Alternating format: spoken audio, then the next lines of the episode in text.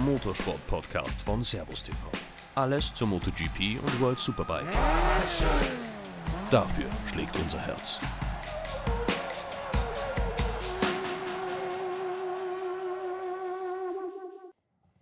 Endlich geht's wieder los. Die MotoGP und die World Superbike stehen quasi schon in den Startlöchern. Und für diese Podcast-Episode könnte ich mir keinen passenderen Gast als den World Superbike-Piloten Philipp Oettel vorstellen. Hallo Philipp, schön, dass du heute da bist. Servus, freue mich, dass ich da bin. Ja, das Warten, das hat ein Ende, denn an diesem Wochenende geht's schon wieder los. Endlich? Oder sagst du, die Winterpause war doch ein bisschen zu kurz? Mm, Dieses Jahr ganz speziell war, war die Saisonpause extrem kurz. Wir haben, äh, ich glaube, im Dezember erst heimgekommen, Anfang Dezember, weil ich dann noch ein bisschen Urlaub dran gehängt habe in Australien. War eine ganz gute Idee. Ähm, ja, durch das war die Winterpause extrem kurz. Wir haben vor kurzem die ersten Tests gehabt und äh, war sehr kurz im Vergleich zu den letzten beiden Jahren, wo doch noch Corona eine ziemliche Rolle gespielt hat, ähm, ist das extrem kurz gewesen.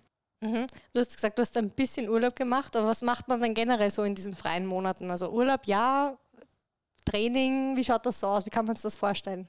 Ja, nach dem letzten Rennen in Australien, es war schon mal ähm, gut, dass man dann dort habe mit meiner Freundin Urlaub gemacht, äh, zwei Wochen lang und es war, war gut, ähm, dass man einfach auch die, ähm, mal das nutzt, dass man eigentlich einmal weit weg ist und sich das mal anschauen kann. Das hat sich gut verbinden lassen und dann bin ich eigentlich heimgekommen und habe sofort wieder ins Training gestartet, weil einfach die, die Pause, äh, Saisonpause, wie angesprochen, extrem kurz war, äh, mit nur zwei Monaten.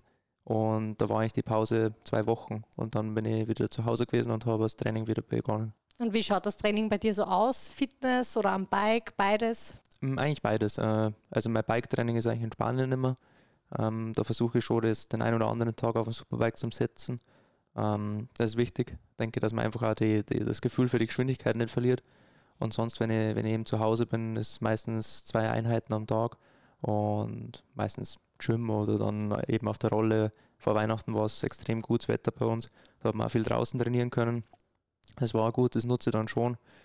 Ähm, ja, so ist einmal so der grobe, grobe Ablauf. Trainierst du da, wenn du in Spanien ähm, Bike trainierst, auch mit bekannten Trainingspartnern oder alleine? Ähm, es kommt immer ein bisschen drauf an. Meistens sind wir bei den Renntraining schon der ein oder andere WM-Fahrer da. Das letzte Mal war der Johann Zarco auch da vor Ort. Äh, war ganz cool, weil wir im Endeffekt das gleiche Trainingsmotorrad von Ducati haben. Ähm, sonst trainiere ich immer mit Patrick Hobelsberger zusammen. Das ähm, hat sich eigentlich so ähm, seit dem ersten Supersportjahr ein wenig so ergeben, ähm, dass wir uns im Winter zusammentun, weil wir uns einfach auch gut verstehen und auf einer Wellenlänge so unterwegs sind. Mhm. Und ähm, deswegen habe ich, trainiere ich das meiste mit Patrick. Okay, alles klar. Und jetzt steht ja wirklich deine zweite Saison an. Mit welchen Erwartungen gehst du denn ins Jahr? Wow, ist ex extrem schwierig zu sagen. Äh, es kommen extrem viele neue Fahrer dazu, ähm, viele schnelle. Mm, Aber im Endeffekt ist das gut für die Meisterschaft, gut für die Superbike WM, dass einfach das Level äh, nach oben kommt. Und letztes Jahr war schon eine schwierige Saison, denke ich, im Vergleich zu der zu 2021. Ja, schwierig zu sagen. Also ich hoffe natürlich, dass, äh, dass wir wieder so Top 10 mäßig, so wie am Ende vom, von der ersten Saison ähm, starten können. Das war schon sehr, sehr gut. Ähm, aber wie gesagt, also es ist extrem schwierig dieses Jahr. Ähm, man muss mal abwarten, wie die, wie die ersten Rennen laufen. Na, wir werden es sehen, aber es gab ja auch schon, wie angesprochen, die Tests. Ähm, wie war denn so dein allgemeines Gefühl am Bike? Durch das, dass die, die Winterpause so kurz war, ähm, haben die, die Hersteller, denke ich, Probleme, die, die ganzen Teile für die neuen Motorräder zu bauen. Ähm, das haben wir halt mir auch gemerkt, dass äh, Ducati sehr viel Arbeit gehabt hat. Ähm, wir haben auch sehr viel Arbeit gehabt, weil unser Motorrad im Vergleich zu, zu 2022 ähm, vielleicht ein bisschen mehr anders ist wie bei den Werksteams, weil letztes Jahr wir von Anfang bis Ende der Saison eigentlich mit dem gleichen Motorrad gefahren sind. Und letztes Jahr hat sich bei den bei die anderen Kundenteams, beziehungsweise auch im Werksteam, relativ viel getan. Und äh, in der kurzen Winterpause ist eigentlich für die Werksteams nur der Motor und der Auspuff äh, anders geworden. Und für uns ist äh, doch die Sitzposition äh, ist recht anders gewesen. Ja. Und die ganzen Teile für das neue Motorrad sind relativ spät gekommen. Deswegen haben wir in Jerez erst mit, dem- mit dem alten Motorrad angefangen und sind am zweiten Tag dann aufs neue. Und das war schon ein bisschen äh, eine größere Umstellung, wie ich mir gedacht habe. Ähm, deswegen äh, im Moment bin ich mit den Tests vielleicht nicht hundertprozentig zufrieden, weil wir einfach äh, noch nicht ganz da sind, wo, wo, ich, wo ich uns gern gesehen hätte, ähm, weil wir einfach noch sehr viel Arbeit vor uns haben. Aber von Jerez nach zu den Tests in Portimao gab es da schon ein bisschen eine Verbesserung, also das schon. Ja, ja, auf jeden Fall muss man sich echt äh, so vorstellen, dass die, ähm, die Techniker und das Teampersonal in der Zwischenzeit in den vier Tage heimgeflogen sind und wirklich im Handgepäck die, die neuen Teile mitgenommen haben. Ähm, das war eine brutale Herausforderung, glaube ich, für alle. Ähm, aber ich glaube, da geht es nicht nur Ducati so, sondern eigentlich alle. Ähm, weil einfach die Winterpause nicht existent war ja, eigentlich. Ja, ist klar, ja. Äh, wenn man das so, so, so rechnet, weil die, die, die Überseekisten sind ja heimgekommen Anfang Dezember, dann waren schon die ersten beim Testen wieder in Jerez.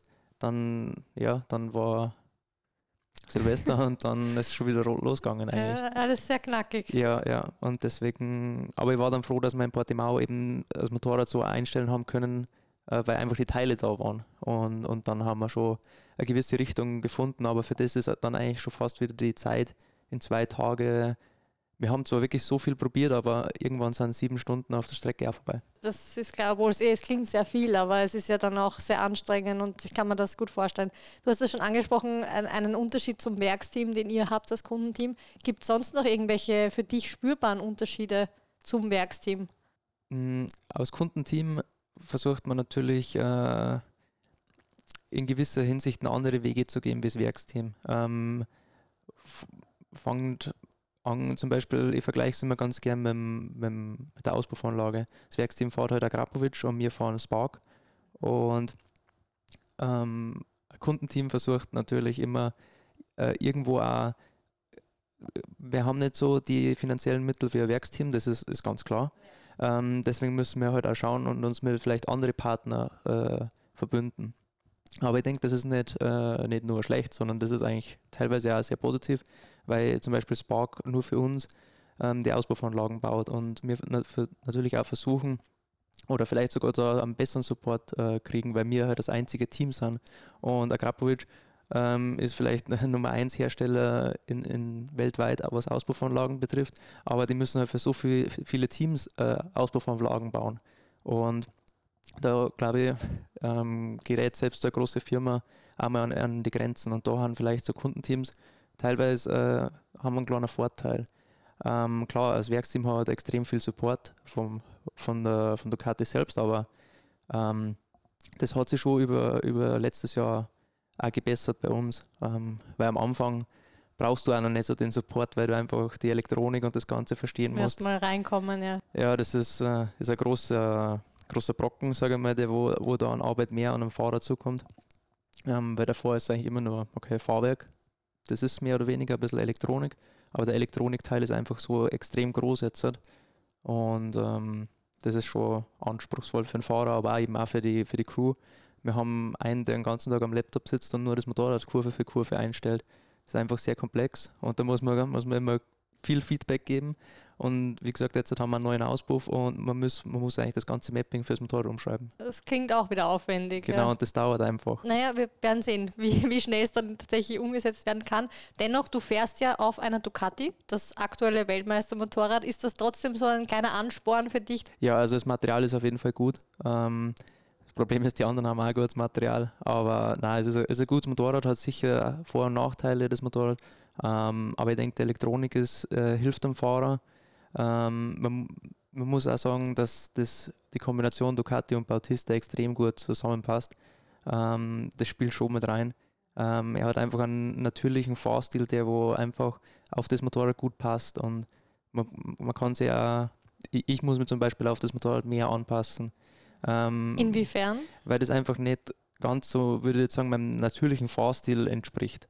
Okay. Ähm, äh, Kannst du uns das vielleicht ein ja. bisschen greifbarer noch erklären? Also so, ist es aggressiver oder braucht es einen aggressiveren? Nein, es braucht eigentlich einen recht smoothen Fahrstil, aber der, der braucht schon, ähm, wie soll ich sagen, du musst in Schräglage relativ viel Gas geben, aber dann äh, den Spin kontrollieren und äh, das kann der Alvaro besser wie alle anderen Ducati-Fahrer. Das unterscheidet ihm einfach. Ähm, ich würde zum Beispiel auch sagen, der, der der Jonathan Rear passt auf Kawasaki, das funktioniert auch.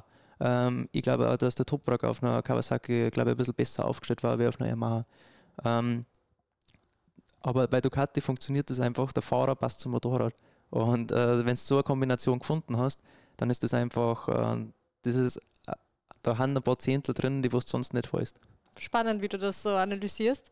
Dann haben sie ja wirklich auch Glück gehabt, auch in der MotoGP jetzt mit Pecco Bagnaia, glaube ich, ist es ja ähnlich vom Match her, das sie erzeugt haben.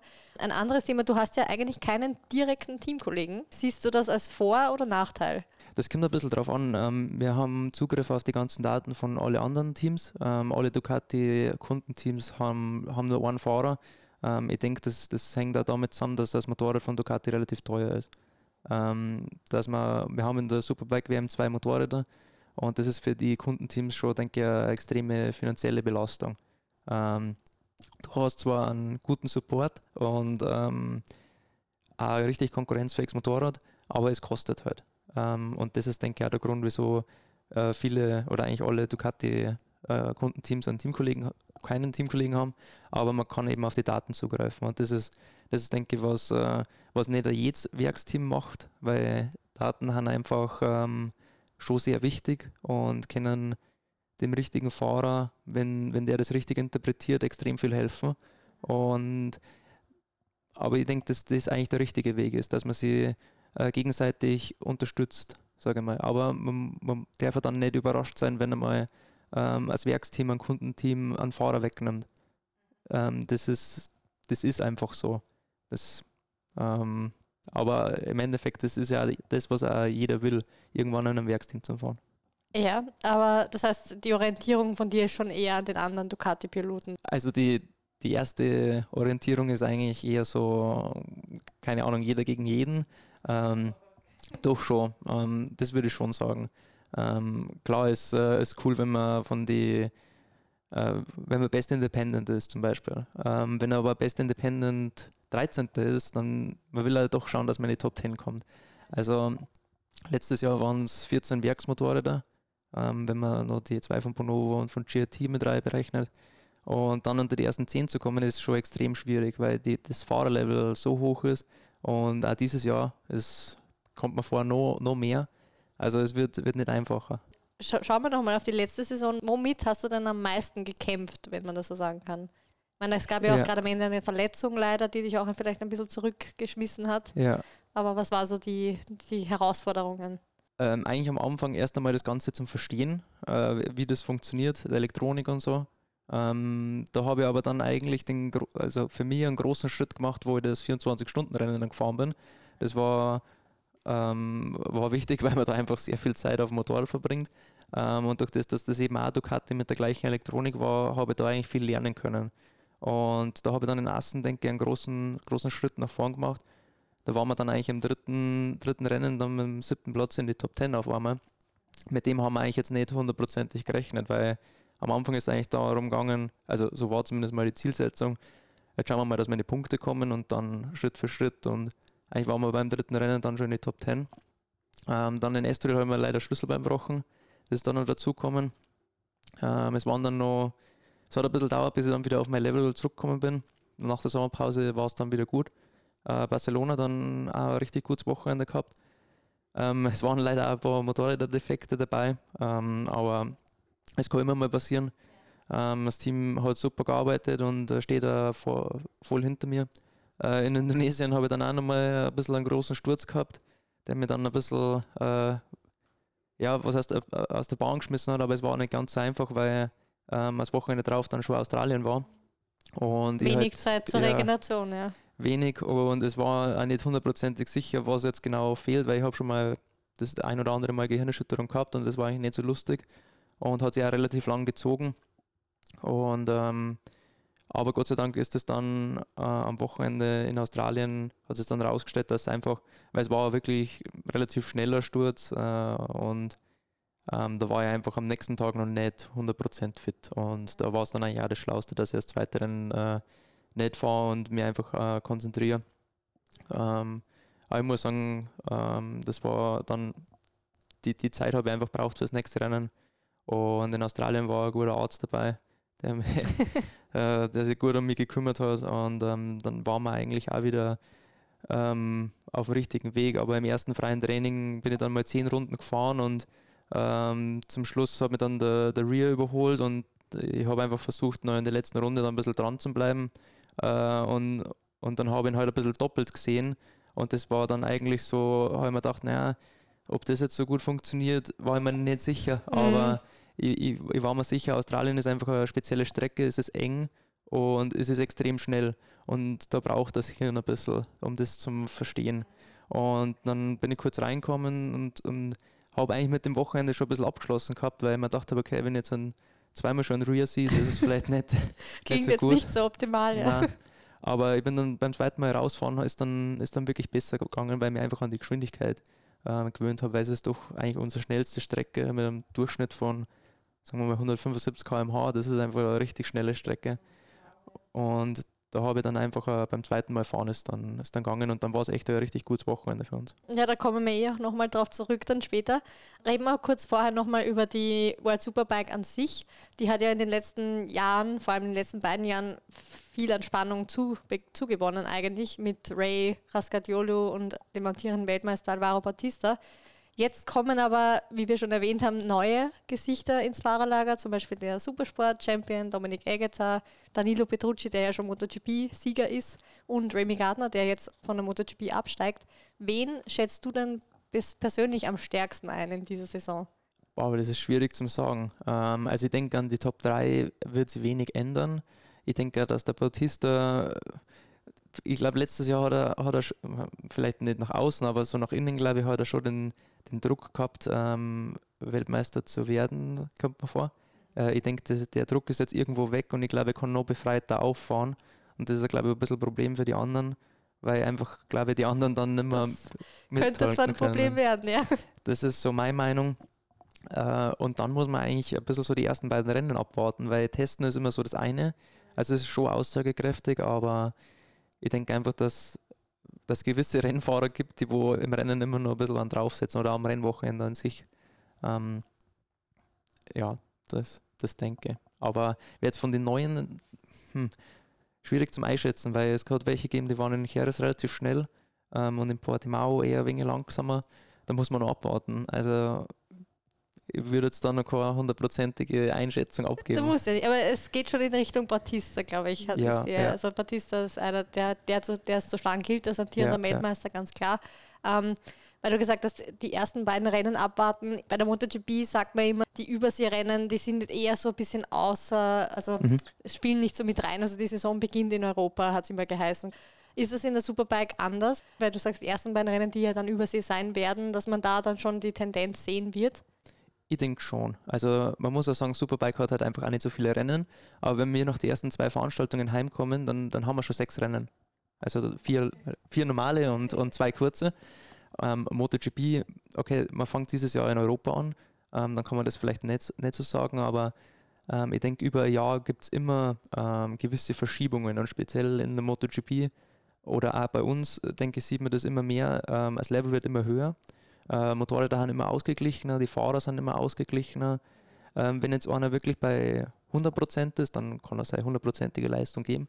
Aber wenn einer nur, sagen wir mal, 95% ähm, abrufen kann an dem Wochenende, dann, dann fällst du halt relativ schnell nicht vielleicht wie früher zwei Plätze zurück, sondern du fällst halt wirklich vielleicht aus den Top 10 raus. Ähm, das ist, glaube ich, der, der große Unterschied. Ähm, in der MotoGP gibt es halt auch denke sehr viel Entwicklung und wirklich zwischen die Rennen wird viel getestet mit den Testfahrern. Ähm, und es kommt halt auch viel neues Material und ähm, es ist auch nicht so einfach, dass man sich immer auf das, auf das neue Material einstellt. Ähm, das ist, denke ich, auch schwierig, wenn man in der Superbike WM die, no die neue Schwinge von Ducati, die gibt es zum Beispiel schon seit 2019. Also das ist jetzt halt nichts Neues, sage ich mal. Aber die hat halt Ducati jetzt erst ähm, so richtig zum Arbeiten gebracht. Ähm, und wo ich bei KTM ein bisschen Moto 3, äh, die Entwicklung für das 2018er Motorrad, da war ich zweimal beim Testen dabei. Ähm, da kommen halt viele neue Komponenten ähm, und dann wird das reingesteckt und dann funktioniert es oder funktioniert es nicht.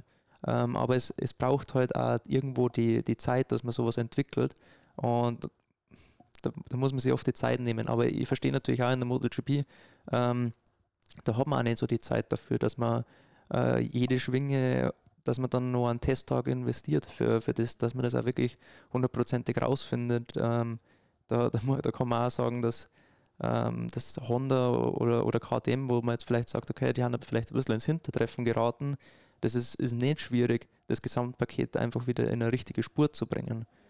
Ähm, in der Superbike WM gibt es vielleicht alle vier Jahre ein bisschen ein neues Motorrad. Ähm, das, die Motorräder sind quasi ausgereift ähm, und du hast ein Paket, wo du weißt, okay, äh, plus minus funktioniert. Ähm, zum Test äh, jetzt bringt man neue Schwinge und dann probiert man das hin und her. Und in der MotoGP gibt es halt so viele Möglichkeiten, was du hast, äh, weil, du, weil die, das Reglement halt viel offener ist. Und ähm, da kannst du halt viel mehr umeinander testen und viel mehr umeinander probieren.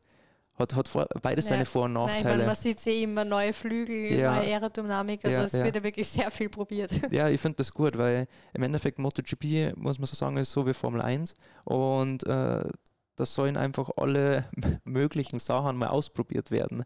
Äh, also mir gefällt das schon. Es gibt sicher auch welche, die wo sagen, okay, das muss nicht sein, das muss nicht sein. Also ich denke mal, so Ride-Height-Device, das ist sicher für einen Fahrer eine große Herausforderung. Also wenn ich jetzt denke, okay, unterm Rennen Mapping umschalten, das okay, das, das funktioniert noch und das im richtigen Moment, aber wenn ich dann noch jedes Mal das Ride-Height-Device, weil wenn es das nicht einsetzt, verlierst du halt auch irgendwo vielleicht einfach ein bisschen. Und ähm, also das ist schon eine große Herausforderung, denke ich. Es beschweren sich eh immer viele darüber, aber andere loben es dann wieder. Also es ist eher eine Diskussion, die da immer wieder entsteht. Aber eure Saison beginnt ja auch dort, wo sie letztes Jahr aufgehört hat, nämlich in Phillip Island. Da müsstest du ja ganz gute Erinnerungen daran haben, weil du ja im Park Vermeer als bester Privatfahrer im zweiten Rennen sogar gestanden bist. Beflügelt dich diese Erinnerung? Ja, auf jeden Fall. Also letztes Jahr in Australien, das war wirklich ein guter, guter Abschluss, weil man einfach immer, sage ich mal, das, das Potenzial war oft da. Ähm, hat halt oft nicht sein sollen, aber ähm, dass das dann äh, gerade beim letzten Rennen mit den Vorzeichen aus Indonesien, äh, es war jetzt einfach nicht, war nicht einfach, ähm, weil ich ihnen nicht hundertprozentig gewusst habe, ähm, was jetzt eigentlich so das Problem ist. Ähm, und, und das Team auch nicht, das war sicher keine, keine leichte Zeit, äh, die, die paar Tage, sage ich jetzt mal. Ähm, aber ähm, übers Wochenende haben wir halt einfach gesehen, wie unser Pace ist und ähm, dann haben wir das einfach im, im, zweiten Rennen dann gut umsetzen können. Das war natürlich gut. Ja, äh, hoffentlich stehst du wieder als bester Privatfahrer im Park von Maybe hoffen es natürlich. Auch, wir drücken ja. die Daumen, dass es soweit ist. Blicken wir noch kurz auf die Vergangenheit in der Motorrad-Weltmeisterschaft zurück. Du hast ja ein paar Jahre in der Moto 3 und auch ein Jahr in der Moto 2 genau. verbracht. Ähm, mit welchem Gefühl siehst du dann auf diesen Karriereabschnitt zurück? War schwierig zu sagen. Ähm, durch das, dass das einfach schon ein bisschen länger her ist, äh, was heißt länger her, ich glaube vier Jahre, bin jetzt, also das ist mein viertes Jahr in der Superbike Supersport WM, ähm, es, es sind einfach zwei verschiedene ähm, Fahrerlager, würde ich sagen, aber ich kann nicht hundertprozentig sagen, an was das genau liegt. Ähm, es gibt sicher Fahrer, die, die wo einfach äh, sagen, okay, Superbike-Fahrerlager gefällt mir so besser, aber es gibt auch welche, die wo einfach sagen, äh, MotoGP-Fahrerlager gefällt mir besser. Ähm, wo ich mein erstes WM-Jahr gefahren bin, 2013, war es auch noch anders, wie, wie, es jetzt war, weil sich einfach der Sport weiterentwickelt und das ist ganz klar. Mhm. Ob sich der Sport immer in die richtige Richtung entscheidet äh, oder entwickelt, ist, ist, das wird die Zeit zeigen. Ähm, klar, jetzt durch das, dass der Rossi nicht mehr da ist, äh, hat es vielleicht, ich, ich, weiß nicht, vielleicht ein bisschen an, an Flair verloren durch die lange Verletzungspause von der Marquez. Ähm, aber hat beides seine, seine, seine guten äh, Seiten, würde ich sagen. Ähm, wenn du halt einen Grand Prix gewinnst, ähm, das, ich, ich habe jetzt zwar nicht so viele Podium äh, gesammelt in der Moto 3, aber es war doch das ein oder andere. Ähm, aber es gibt wahrscheinlich keinen Moment, der wo größer wirkt wie so ein Grand Prix-Sieg, denke Also um, ähm, Supersport-Podium war auch cool und ähm, in der Gesamtwertung äh, WM Dritter zum sein und dann einmal so eine Medaille daheim zu haben, ist sicher auch cool, aber ein Grand Prix-Sieg, mm, also das ist, das ist ein bisschen unwirklich. Also, äh, wo, wo, ich dann mal gewonnen habe, äh, habe ich eigentlich aber auch erst gemerkt, wie weit man weg ist, wenn man, wenn man Zweiter ist. Und ich habe mir gedacht, okay, wenn man Zweiter oder Dritter mal gewonnen ist oder Vierter, man ist schon ziemlich nah dran, aber man ist so weit weg, man ist so weit weg. Also zu einem Grand Prix-Sieg, da braucht irgendwie, da braucht es was anderes. Ja. Okay, ja, spannend, wie du das so, so erklärst. Kommt mir vor, also wahrscheinlich ein, ein Marc Marquez, mei, der, der hat das wahrscheinlich schon, der war gar nicht genau, wie er vorher schon gewonnen hat. Der kann aber ich denke, äh, wenn es jetzt nicht unbedingt, weil es gibt halt nur 1%, die wo so Marc Marquez oder Valentino Rossi heißen. Ähm, aber wenn, wenn ich mich so zurückerinnere, das war ein bisschen so ein unwirklicher Moment. Also das ist äh, das ähm, ist da was Besonderes. So, ja, genau. Also das kann, glaube ich, niemand abstreiten. Genau. und kann niemand abstreiten, dass er diesen Moment mal erleben will. Also ja. das ist wirklich eine ganz tolle Sache. Würdest du zum jetzigen Zeitpunkt irgendwas anders machen? Also dich anders entscheiden, sportlich etwas anders machen in diesen Jahren? Ähm, ich ich denke nicht. Ähm, auch wenn man die Wahl hätte, ich denke, die, die Entscheidungen wurden getroffen, muss ich jetzt sagen. Ähm, nein, ich muss sagen, äh, es gibt eigentlich keine Entscheidung, die wo ich so, so richtig äh, sage, okay, das war jetzt eine schlechte Entscheidung. Ich denke einfach, dass das ein oder andere kann man immer anders machen. Und im, im Nachhinein würde ich sagen, okay, ähm, es, gibt, es gibt viele Sachen, wo man so, äh, aber, aber so bin ich einfach oder so war ich einfach in dem Moment. Jetzt siege ich mich auch anders wie, wie vor vier, fünf Jahren noch. Also ich denke, ich habe mich einfach weiterentwickelt. Ähm, aber ich kann was jetzt gut nicht, ist. was gut ist, ja. Aber ich kann jetzt nicht sagen, ja, okay, wenn ich wenn ich ähm, damals so wie jetzt gewesen wäre, dann hat alles anders ausschauen, nein, weil das ist einfach nicht passiert und das ist äh, so, so wie es war, war es. Und ähm, na, jetzt bin ich in der Superbike-WM und äh, das gefällt mir eigentlich ganz gut. Supersport-WM war auch cool, hat mir echt gut gefallen.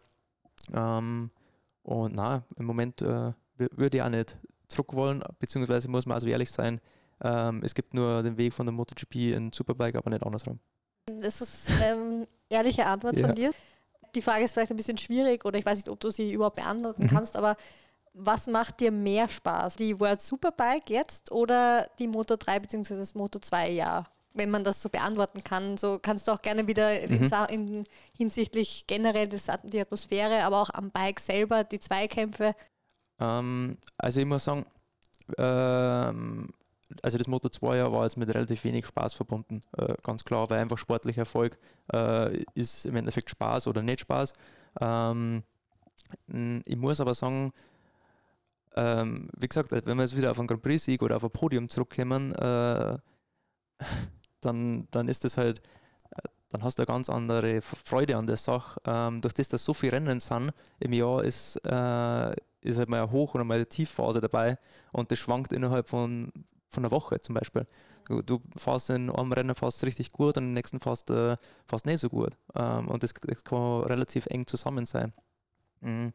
Aber man muss schon sagen, so ein Grand Prix ähm, hat einfach eine ganz, äh, durch das, dass es so viele Zuschauer sind, so wie in Spielberg oder so, ähm, das hat eine ganz eigene Dynamik und ähm, das ist einfach was Besonderes. Ähm, in der Superbike-WM könnte man teilweise vor, haben, nicht so viele Fans da, aber es sind auch mehr Fans äh, im Fahrerlager.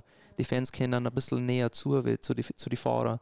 Das ist, denke ich, extrem wichtig und durch das, dass die Fans, kommt man vor, so nah zu dürfen, haben sie einen extrem hohen Respekt, kommt man vor. Äh, ja, weil ihnen quasi sein. so der, der Zugang zum Sportler so gewährt wird und dann, dann halten sie aber quasi auch ein bisschen so den Abstand, kommt man vor. Also ich, ich, ich will jetzt gar keinen äh, Unterschied zwischen MotoGP und Superbike-Fan äh, sagen. Meistens sind sie eh die gleichen Leute. ja. Aber so kommt so es mir irgendwie vor. Ähm, na, es, es sind beide Meisterschaften auf ihre eigene Weise ähm, super cool und, und super schön. Ähm, jeder Fahrer kennt es, wenn man, wenn man einfach ein schlechtes Rennen hat, dann, dann, dann hilft das außenrum auch nichts. Aber wenn man gutes Rennen hat, dann, dann ist alles super. Ähm, das ist einfach so. Aber das in der Superbike oder in der MotoGP-Weltmeisterschaft ist eigentlich das, das gleich, sage ich mal. Ähm, ja. Vielleicht wird das in der MotoGP, könnte man vor, werden teilweise so viele Sachen so aufbauscht. Aber das, das könnte man vor, in der Superbike-WM kommt das jetzt auch immer mehr. Sie arbeiten schon, glaube ich, auch in diese Richtung, aber noch ist es sehr nah, also das ja. merkt man schon mhm. auch, das muss man schon zugeben. 2023 wird es ja auch in der MotoGP zum ersten Mal die Sprintrennen geben. Mhm. Du kennst ja das Format schon aus der Superbike. Wie gefällt dir das denn so grundsätzlich? Ja, ist eigentlich ein cooles Format, muss man schon sagen. Ähm, ich habe mich jetzt ehrlich gesagt noch nicht ganz so beschäftigt, wie das dann hundertprozentig in der MotoGP abläuft. Ähm, aber es, ich, ich, denke, es ist eigentlich eher Bereicherung für die Fans. Ähm, weil ich sehe das einfach so, wie es in der äh, Superbike-WM ist. Okay, wir haben am Freitag unsere freien Trainings, aber dann für die Fans äh, am Samstag gibt es Rennaction. Samstag und Sonntag. Und so, so ein WM-Lauf äh, in der MotoGP, okay, am Sonntag gibt es dann noch ein, Rennen als ultimatives Highlight und auch der Spannungsbogen wird quasi so aufbaut. Das ist auch, auch richtig gut und vielleicht gibt es noch mehr Wertigkeit zu dem einem Rennen am Wochenende. Aber ich denke, dass für die Fans cool ist, wenn, okay, es gibt jetzt am, am Samstag nur Sprintrennen. Ähm, für die Fahrer ist natürlich. Ja, das äh, ist der andere Gesichtspunkt jetzt ja. für die Fahrer. Ähm, weil wir haben drei Rennen am Wochenende und dann, ähm, also das Samstag und der Sonntag ist in, dem, in der Superbike WM schon, schon anstrengend. Mhm.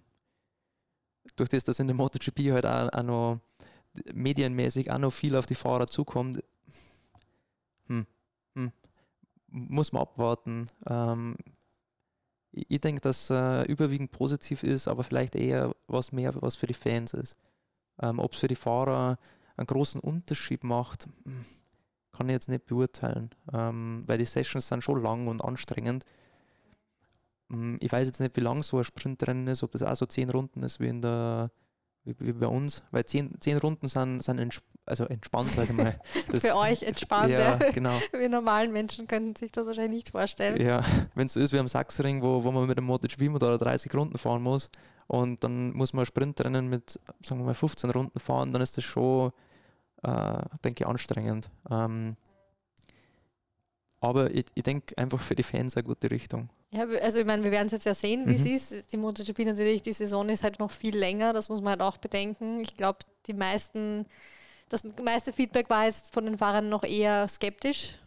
Ja, ich kann das natürlich verstehen von den Fahrern, weil wenn du einfach so viele Rennen hast über, über die Saison gesehen, das, äh, das, das nagt schon einem. Also ähm, es ist teilweise echt gut, wenn es dann mal einfach äh, wie in der Superbike WM kommen, weil die Pausen teilweise schon fast zu lang vor, weil es wirklich mal wieder da drei Wochen sind oder nach Indonesien eineinhalb Ja, Monate. stimmt, das ist sehr das lang. ist schon lang und ähm, da haben wir wirklich äh, Zeit, dass du sagst, okay, du, du fährst jetzt ein bisschen runter. Ähm, ist auch von der Trainingssteuerung ganz, ganz interessant, muss ich sagen, aber so, so viele Rennen wie in der MotoGP ist schon extrem anstrengend, aber nicht nur für die Fahrer, sondern für, für alle, für alle Beteiligten. Alle, die mitreisen, alle, auch die Familien sind natürlich Genau. auch zusätzliche Belastung, das ist klar. Ähm, zu ein, zum Abschluss noch ein Thema, das uns auch sehr am Herzen liegt, weil wir kennen ja deinen Papa, den Peter Oettel, auch sehr gut. Der steht ja auch immer wieder bei uns vor dem Mikro in der Sendung und er ist ja eben auch im Rennzirkus. Wie ist denn, denn so eure Beziehung? Ja, eigentlich relativ unkompliziert. Also es gibt immer viele, die wo mich fragen, ja, wie, wie läuft das mit deinem Papa und so und äh, sie können sich das überhaupt nicht vorstellen und ich denke mir irgendwie immer so, okay, ähm, klar, wir haben auch unsere Schwierigkeiten gehabt, aber die, die mei, da war ich in der Pubertät, da glaube ich, wären man kann es so sagen, da- das ist die Zeit, wo die Eltern schwierig wären, aber ich glaube, ich war da auch nicht so einfach. Ähm, aber mei, es funktioniert eigentlich ganz gut. Er managt meine Sachen und er ist auch bei mir immer dabei. Und ähm, also wenn es halt keine Überschneidungen gibt, gibt immer genügend äh, Überschneidungen. Und na, das, das läuft soweit eigentlich ganz gut und auch im, im- beim Winter im Training ist er eigentlich immer dabei. Äh, es gibt eigentlich keinen besseren, ähm, den wo ich mir da vorstellen kann, weil er einfach, er kennt mich gut, er, er weiß, wie ich auf dem Motorrad sitze und wann, wann ich gut fahre und wann ich schlecht fahre. Ähm, aber das ist alles immer, immer voll auf Augenhöhe und wir haben eigentlich äh, immer Spaß und es ist eigentlich äh, freundschaftlich und, und ja, wir haben einfach eine gute Zeit, sage ich mal. Ähm, das ist eigentlich, das beschreibt es eigentlich so am besten. Schauen wir halt gerne immer dann, die Moto 3 Rennen schaue ich mir eigentlich immer an. Ähm, und war letztes Jahr am Freitag in, in, Spielberg und habe das mal ein wenig wieder so verfolgt. wirken lassen, ja. Ja. Und ja, meistens schaue ich mir eigentlich dann das Moto 3 Rennen an und dann, dann muss ich aber eigentlich sagen, so Moto 2, MotoGP schaue ich eigentlich gar nicht mehr so viel. Weil wenn ich dann daheim bin, äh, Sonntag ist meistens, naja, schaut man halt, dass man irgend, also da habe ich auch meine, Irgendwann ist es Verpflichtungen dann eh zu viel fast, ja. ja, nein, aber ich, ich schaue es mir nach wie vor ganz gern an und speziell eben, wenn man ein bisschen einen Bezug dazu äh, hat, dann, dann ist das eigentlich ganz cool und freue mich immer, wenn er Erfolg hat. Hat er ja auch sehr viel auch in den letzten Jahren. Aber das heißt, er unterstützt dich in guten wie in schlechten Zeiten, kann man so sagen. Also auch so in einem Jahr wie in der Moto 2, wo du sagst, das war ein eher schwieriges Jahr. Hat es da auch zwischen euch ein bisschen gekriselt oft, dass er weiß, er ist selber Rennfahrer gewesen, er weiß, wie es ist? Oder war das wirklich hundertprozentige Unterstützung seinerseits? Immer, immer 100 Prozent, sage ich mal. Ähm, klar hat man seine, seine, seine Differenzen oder ab und zu mal unterschiedliche Meinungen, aber das ist jetzt nie so, dass das so ist, dass man, da geht es jetzt nicht um fundamentale Sachen, da geht es vielleicht mal, okay, ich sehe das so und du siehst das so, ja, okay. Aber dann ist dann ist es egal, sage ich mal. Ähm, aber er hat mich da immer unterstützt und ähm, es war dann auch wichtig, wo, wo dann das äh, Projekt quasi Supersport, äh, wo das dann angefangen hat. Ähm, das, das, war schon eigentlich ein, ein, wichtiger Moment. Und, aber da haben wir eigentlich immer am, am gleichen Strang gezogen. Also es war immer, die, die Richtung war immer äh, miteinander. Wir haben das eigentlich immer miteinander entschieden. Äh, Im Endeffekt muss eh ich irgendwo entscheiden, äh, was, was ich gern machen würde. Aber er unterstützt mich da eigentlich immer und sagt da seine Meinung. Und ähm, ähm, es war, war dumm, wenn ich nicht auf, auf ihrem Hirn dat, sage ich mal. Also nicht jetzt 100 Prozent, ich habe schon meine eigene Meinung. das aber ist eh klar. ist gut, wenn man aber so eine zweite ja. Meinung einholen kann. Ja, ja. Ich, ich denke mir immer, es, es, es, war blöd, wenn ich nicht auf, auf einem Herrn dat, der wo ähm, erstens, er will immer nur gut, ähm, unterstützt mich überall und er war selber Rennfahrer. Er weiß ganz genau, wie, wie sich Rennfahrer in gewissen Momenten fühlen. Deswegen denke ich, kann er auch mit, mit den Rennfahrern heutzutage, die haben grundsätzlich, die Basis ist, ist, ist gleich wie, wie vor 25 Jahren. Ähm, es haben sich ein paar, paar Sachen geändert, aber die, die, die, grundsätzlichen Sachen, wie sich ein Rennfahrer fühlt, ähm, da, da kann er, glaube ich, recht gut reinfühlen und er weiß, wie er mit den Fahrern arbeiten muss und dass das auch äh, gut funktioniert. Ich glaube, das ist auch sehr wertvoll. Also als Rennfahrer dann so eine Unterstützung an seiner Seite zu haben, kann dann schon auch noch einen Unterschied machen. Habt ihr eigentlich in der Moto 3 auch noch so direkt zusammengearbeitet? Ja, genau, weil das war eigentlich äh, das Team von, von meinem Papa oder das Team hat sich eigentlich um, um mich gebildet. Das, das hat eigentlich angefangen in der deutschen Meisterschaft mit 125er und ist dann über die spanische Meisterschaft äh, bis dann eben ins erste WM-Jahr. So hat sich das eigentlich so eigentlich hat es sich so entwickelt. es war jetzt eigentlich nicht so geplant, dass, dass, dass mein Papa jetzt so ein Team hat und ich Superbike WM fahre. Also das, das, das kannst du nicht planen, das, das passiert einfach, das ergibt sich. Ähm, aber äh, für mich war das eigentlich nie irgendwie jetzt etwas was, was Besonderes oder so. Oder es hat sich jetzt auch nichts geändert, wo jetzt dann in, in anderen Teams gefahren bin oder so. Ähm, das, das Einzige, was sich vielleicht geändert hat, war, äh, jetzt bin ich die letzten vier Jahre, also die letzten drei Jahre und jetzt ist das vierte Jahr in einem italienischen Team und das macht mir eigentlich voll viel Spaß, muss ich echt sagen. Also die, die Italiener, die, die, haben, die arbeiten vielleicht einfach ein bisschen anders da, ähm, genau gleich akribisch, sage ich mal, ähm, aber es ist, der Fahrer hat eine andere Position, kommt man vor. Äh, vielleicht liegt es, der, der Fahrer ist bei, ist bei den Italienern, wie soll ich sagen, ähm, wenn es früher in einem Ferrari gesessen bist oder so, ähm, wenn es wenn, langsam war, dann war es nicht der Ferrari. Aber da ist fast so, ähm, der Fahrer, der, der macht jetzt da nicht so viel falsch. Also das ist eigentlich die, die, klar weiß ich als Fahrer, ich hole nicht immer das Beste aus dem Motorrad raus, aber es ist, es ist wirklich so, dass äh, ähm, der Fahrer, der, der hat eine andere Position im Team. Das ist der Fahrer, um, um dem sich quasi alles dreht bei denen. Also ähm, das ist natürlich für einen Fahrer, ähm, das ist eine gute Position. Ähm, mhm. weil er einfach äh, quasi gewertschätzt so an, ja. wird. Das, das hört jetzt vielleicht so nach was, äh, so wird eigentlich nicht was äh, Spezielles sein, aber mir kommt das vor, dass es bei den Italienern einfach ein bisschen anders. Also das, das gefällt mir extrem gut, in einem italienischen Team zu arbeiten. Und dann natürlich auch noch mit Ducati ist äh, immer was Besonderes. Aber das ist mir aufgefallen eigentlich. Das ist das, das Einzige, was ich gesagt habe, das ist, das ist anders. Alles andere ist, ist gleich wie, wie früher. Es ist schön, dass ihr eure Beziehung so aufrechterhalten konntet, obwohl ihr jetzt halt nicht mehr direkt im selben Team seid. Also insofern, hoffentlich bleibt das auch in Zukunft so, aber ich sehe eigentlich kein, kein Problem dabei. Und ich würde sagen, Philipp, wir haben jetzt schon sehr lange gequatscht. Das war sehr nett. Fast. Du hast uns wirklich sehr coole Insights gegeben. Wir freuen uns wirklich sehr auf, das, auf den Saisonauftakt, das erste Rennen in Philipp Island. Wünschen dir alles Gute, hoffen im Park Vermeer dich dort zu sehen. Und ja, danke für deine Zeit und viel Glück. Ja, bitte. Danke, freue mich.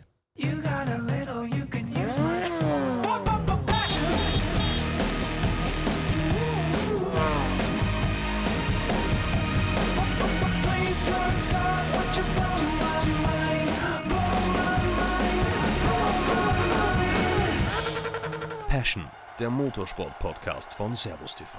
Dafür schlägt unser Herz.